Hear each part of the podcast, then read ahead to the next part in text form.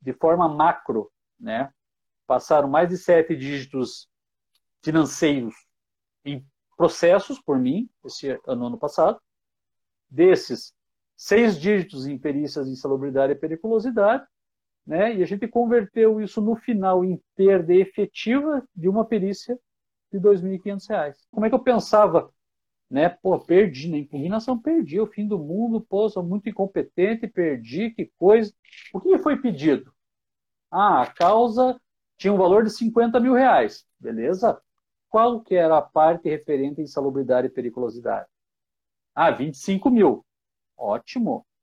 O que, que eu perdi no, na perícia? Ah, você tinha cinco anos de período imprescrito e o perito considerou só dois. Então, eu não perdi.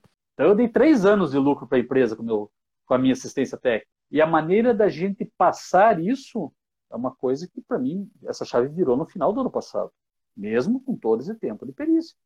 Nunca tive o insight de demonstrar é, financeiramente esse tipo de coisa. Você demonstra que você paga o teu salário de mais uma equipe inteira.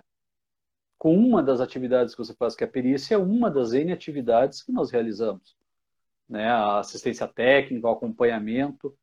Né? Então você começa a demonstrar isso de outra forma. E outro entendimento que você começa a ter é que dessas perícias, as que se converteram em acordos também evitaram é, passivos trabalhistas.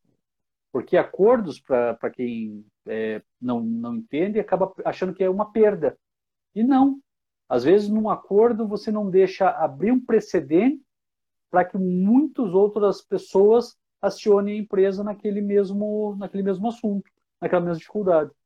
E, por outro lado, você acaba identificando essa, essa dificuldade já na, na verificação de risco e tem a oportunidade de trabalhar em cima para melhorar e fechar esse passivo trabalhista.